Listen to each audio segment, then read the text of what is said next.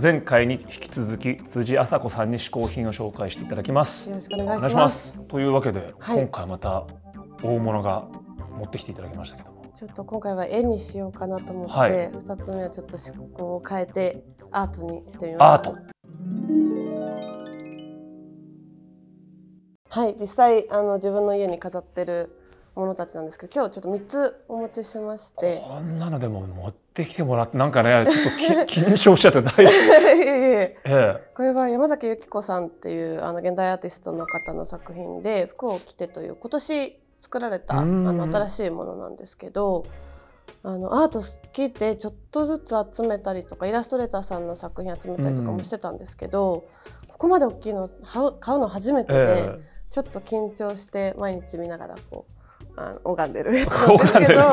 ええこの方の作品はもう昔から、山崎由紀子さんはもともと注目してて素敵だなと思ってたんですけど結構絵によって色とか作風も若干違っていてこういうちょっとコラージュっぽい手法は使われる方なんですけどでもなんか綺麗すぎずちょっとこういうストリートっぽい空気もある方で私紫がものすごい好きでええ会社のあの色も紫が基調になってたりするんですけどあのもともと好きだったんですけど家に飾る、うん。トーンとはちょっと違うなっていうのが多かったんですけどもドンピシャのを見てしまってえ。ちょっとこのサイズは緊張したんですけど勢いでえ勢いで。これはどこで買うんですか？こうこういう絵は。これは、えー、とギャラリーに展示した後にそのギャラリーが販売委託をしていて作家さんによっては抽選になったりするんですけどこれは奇跡的に残ってて。え。ちょっとこのこれぐらいのサイズのだと結構うん。なかなかご自宅とかなかなかちょっと気合入るので。気合がいるサイズですよねこれを買うのはね。もうこれありきでインテリア選ぶみたいになってだます。ってる はい、うこれは普段はどこに？ちのあの、まあ、リビングっていうほど大きいリビングじゃないんですけどリビングにに飾って、はい。リビングに飾ってます。壁にかけていやこれだってなんかちょっと怖いもんね。ここにあってなんかお茶の一つもこぼしちゃったらとか思うとやっぱなんかこう実はあの現代アートというよりあのイラストレーターさんの作品なんですけど、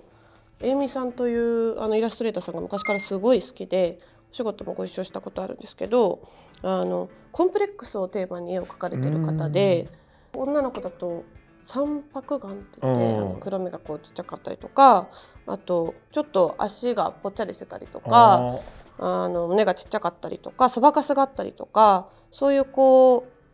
嫌だなって思うようなコンプレックスをものすごくチャーミングに描かれてる方でなんかそういうこう美しさみたいなものが一つじゃないよっていうことを絵できっと伝えられてらっしゃる方なのかなと思ってものすごく好きでええその方の作品を。あじゃあ出てくるそのまあキャラクターみたいな、必ずじゃあちょっと何らかのコンプレックスを、はい結構癖がある癖っ気だったりとか。なんかあのジョジョに出てきそうな感じの髪型を結構描かれるんですよ。結構癖がある作風で、うん。あの割と時期によっても描かれるトーン全然違うんですけど、こういう水彩画、うん。好きででも、はい。やっぱり紫系が紫系が好きですね。こういう色が。いつかちょっと自画像を描いていただくのが夢です。いいですねそれねでもコンプレックス入れてきちゃう絶対でもでもそれをチャーミングに描いてくださる。チャーミングに描いてくれるそうなんです。なんかよくあの遊園地とかの似顔絵描いてくださはいる方で、はいすっごいカリカチュアジャパンみたいなあ、そうですそうです。すえごいあの前歯ギューって書いたりとか。あれだとちょっと辛いんですけど。ち そうないかなかあのカリカチュアに頼むとねどどこを誇張されるかわかんないからちょっと。ちょっとドキドキするんですけど。ちょっとドキドキするでしょエビさんはそれをすごいチャーミングになるほど書いてくださる大好きな方です。これはえっとチョップドリバープレスっていうえっとイギリスのユニットの作家さんで最近すごいあの注目してる方なんですけど、毎回作風のトーンが同じで、うんこういう新聞にえっとコピーあのコピーライティング言葉を書いて、それをすっているあのこういうフォーマットで作られてる作家さんなんですけど大体1個のこのコピー言葉にあのこれ100種類あるんですけど100個ぐらいあの型があって全部実際の新聞にすってるので下の新聞が100パターンあるんですよ同じこ言葉でも。っていうやつで私が買ったのは「Female Workers of All Lands Be Beautiful」ってやつなんですけどどういう意味なんですか？ち直訳すると全ての場所にいる、うん。えー、と女性の労働者たちは美しいというああなるほど。あのすごいざっくり言うとそういう意味なんですけどもう一個今「シスターフット・イズ・パワフル」っていうコピーのやつもイギリスから頼んでて待ってるとこなんですけどこういう、まあ、言葉いろいろ本当にいろんな種類があって、メッセージ性が強いものもあればちょっとあまり意味がわからないものとかもあるんですけどなんかこの下の新聞との掛け合わせもいろんなパターンがあって。これでもかっこいい。そうなんです。学装がめちゃくちゃいけてまして、ねあのめっちゃマニアックなんですけどあの新聞紙なのですごい薄いんですよ、うん。作品が。学装もすごく好きでこれあの生身なんですけど、額縁もマニアなんですけど。額縁マニア。額縁マニア。学装すごい奥が深いんですけど、はい、これは自分もうこうなっててくるんですあこれはそうなんです。あのイギリス今取り寄せてるやつははい生身のまま頼んでるんですけど、じゃあ本当新聞が届くそうですそうです。なんですけどこれは、えっと、日本のあのこれを卸してる扱ってるところでこういう額装ありで売っていて新聞なんですっごい薄いので普通にこうやって額装しちゃうとちょっとのっぺりしちゃうというかペタッとしちゃうんですけどあなるほど。うん下地から2ミリずつぐらい浮いてまして、